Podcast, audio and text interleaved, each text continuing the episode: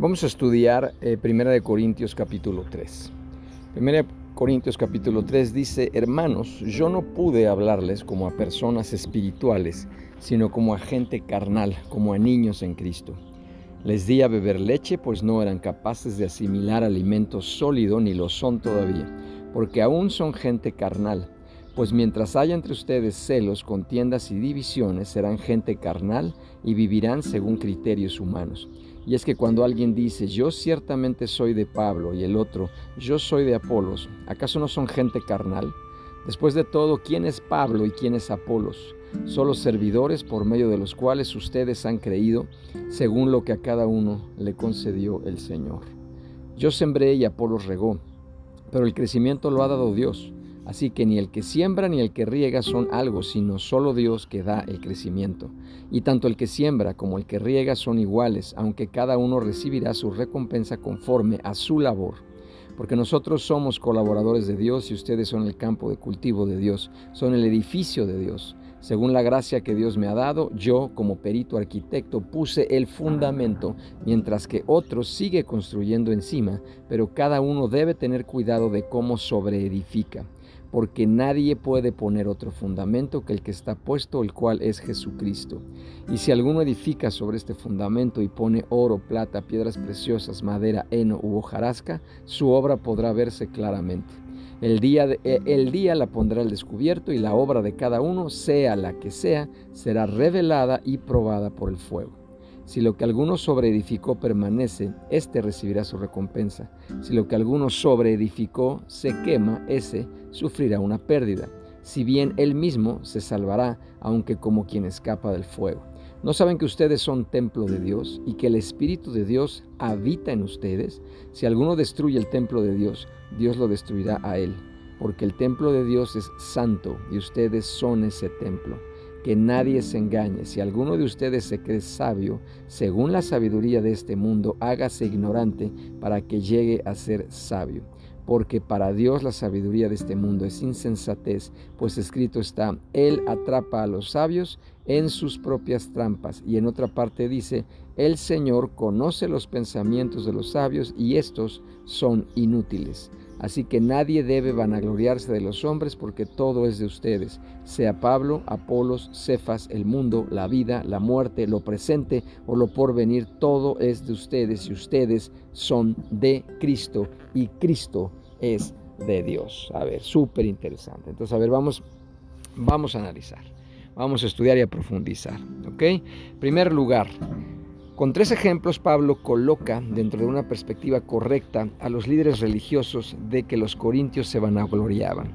Primero dice, cuando dice son labranza de Dios. El primer ejemplo, tomado de la agricultura, rechaza la supuesta superioridad de alguno de ellos y destaca que ninguno tiene motivos de jactancia, puesto que Dios es el que da el crecimiento les corresponden reconocimientos individuales, pero en términos de metas y servicios son uno solo. Cuando fíjense qué poderoso, cuando dice somos templo de Dios, la segunda metáfora también muestra la relativa insignificancia de los líderes religiosos, pero destaca su responsabilidad. Los ministros son como constructores con permisos restringidos para edificar solo sobre un determinado fundamento. La originalidad se reduce en arquitectura al diseño del plano básico. Así sucede con el Evangelio. Ningún ser humano es el autor de la revelación original, sino solo Dios. A través del sabio plan del Padre, por medio de la diligente obediencia del Hijo y la poderosa obra del Espíritu Santo en la vida de cada uno de nosotros.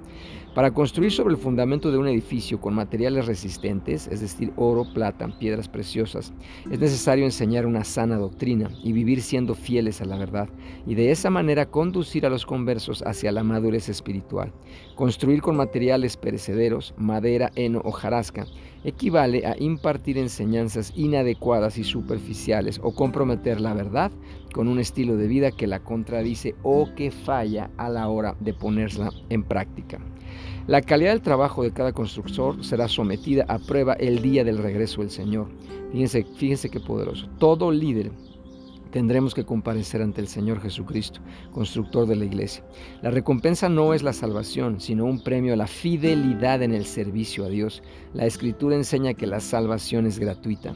La pérdida se refiere a la recompensa que este constructor pudo haber recibido, no a su salvación. Como por fuego, esta persona tendrá una escapada difícil, como alguien que huyendo de un edificio en llamas pierde todas sus posiciones y solo salva su vida. El edificio es identificado como el templo de Dios, santificado por la presencia del Espíritu Santo. Aquí el templo de Dios es la iglesia local. Es el cuerpo cristiano, en, en, el 6.19 es el cuerpo cristiano y en Efesios 2.20 es la iglesia universal. Pablo no especifica cómo se puede destruir el templo de Dios, esto es la iglesia. La frase alude a arruinarlo por medio de la corrupción o la seducción, lo cual significa que con ese propósito pueden emplearse todo tipo de medios indignos y ruinos, ya se trate de falsas doctrinas, orgullo, resentimiento o inmoralidad, pero Pablo sí aclara que quien lo intente encontrará su ruina.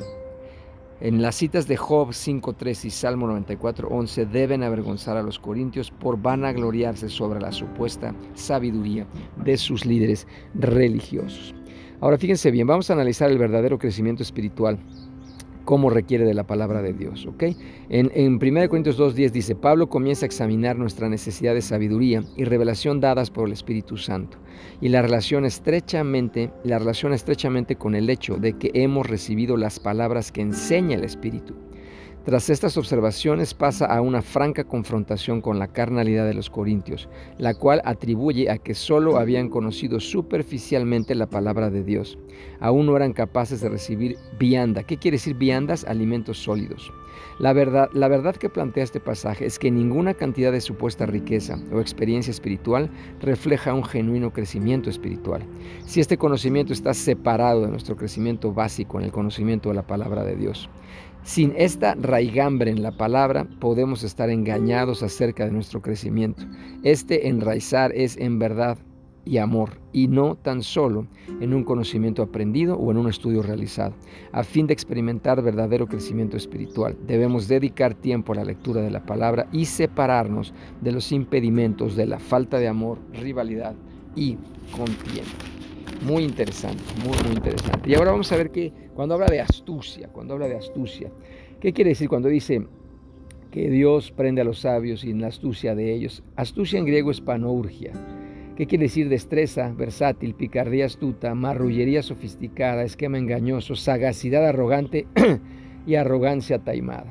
Se la usa únicamente cinco veces en el Nuevo Testamento y se refiere al engaño de Satanás a Eva al intento de los fariseos por entrampar a Jesús, al engaño de los falsos maestros, el autoengaño de los sabios de este mundo y al método impropio de presentar el Evangelio de Cristo. ¿ok?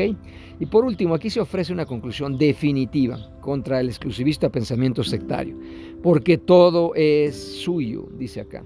Los apóstoles habían sido privilegiados no para que los corintios los sirvieran, sino la inversa. La apelación está dirigida a todos los creyentes para que comprendamos que sus líderes son de Cristo y no deben ser enfrentados entre sí por aquellos quienes los han recibido. Ok, vamos a orar. Padre, en el nombre de Jesús, te damos gracias por este maravilloso día, Señor. De verdad, gracias por la vida que nos diste, Señor. Gracias porque en este momento te pedimos sabiduría. Clamamos a sabiduría del mismísimo cielo, sabiduría celestial, para nunca, nunca confundirnos en primer lugar en relación a los líderes que tenemos, Señor. Nosotros nunca vamos a idolatrar a ningún líder, nunca, Padre, vamos a sustituir tu presencia, la relación directa contigo en el nombre de Cristo a través de una persona. Sea un líder el que sea, tenga el nivel que sea, tenga la experiencia, el conocimiento que sea. Nosotros siempre, siempre vamos a estar enfocados en ti, Señor. Vamos a respetar y honrar a los líderes.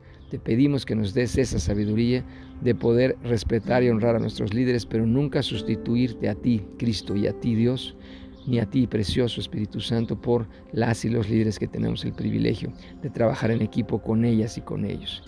Segundo lugar, te pedimos en este momento hoy, Señor, que si tú ya nos has levantado como líderes de verdad, eh, en primer lugar en nuestro hogar, en nuestra familia, en segundo lugar en nuestro trabajo, en nuestro ministerio, iglesia, comunidad, te pedimos siempre humildad, Señor, siempre humildad, que no nos subamos en un ladrillo y nos maremos, Señor Ayúdanos siempre a tener los pies bien puestos en la tierra y caminar hacia adelante con la frente en alto, viéndote directamente cara a cara, fijos nuestros ojos en el cielo, Señor. Te pedimos, Padre, que cada día, Espíritu de Dios, te pedimos que cada día escudriñes nuestro corazón como líderes, pesa nuestro corazón, evalúa nuestros pensamientos, acciones, palabras. Evalúanos, Señor. Queremos de verdad ser cada vez más parecidos al carácter de Cristo en nosotros. Por eso te pedimos que entendemos el inmenso, inmenso privilegio y responsabilidad que tenemos cuando tú nos levantas como líderes y todo te lo debemos a ti, Señor. Todo. Danos esa humildad de reconocer que absolutamente todo, todo lo que somos, lo que seremos, depende absolutamente de ti, Señor. Esto lo hablamos y lo profetizamos en Cristo. Amén, sabiendo que hecho está.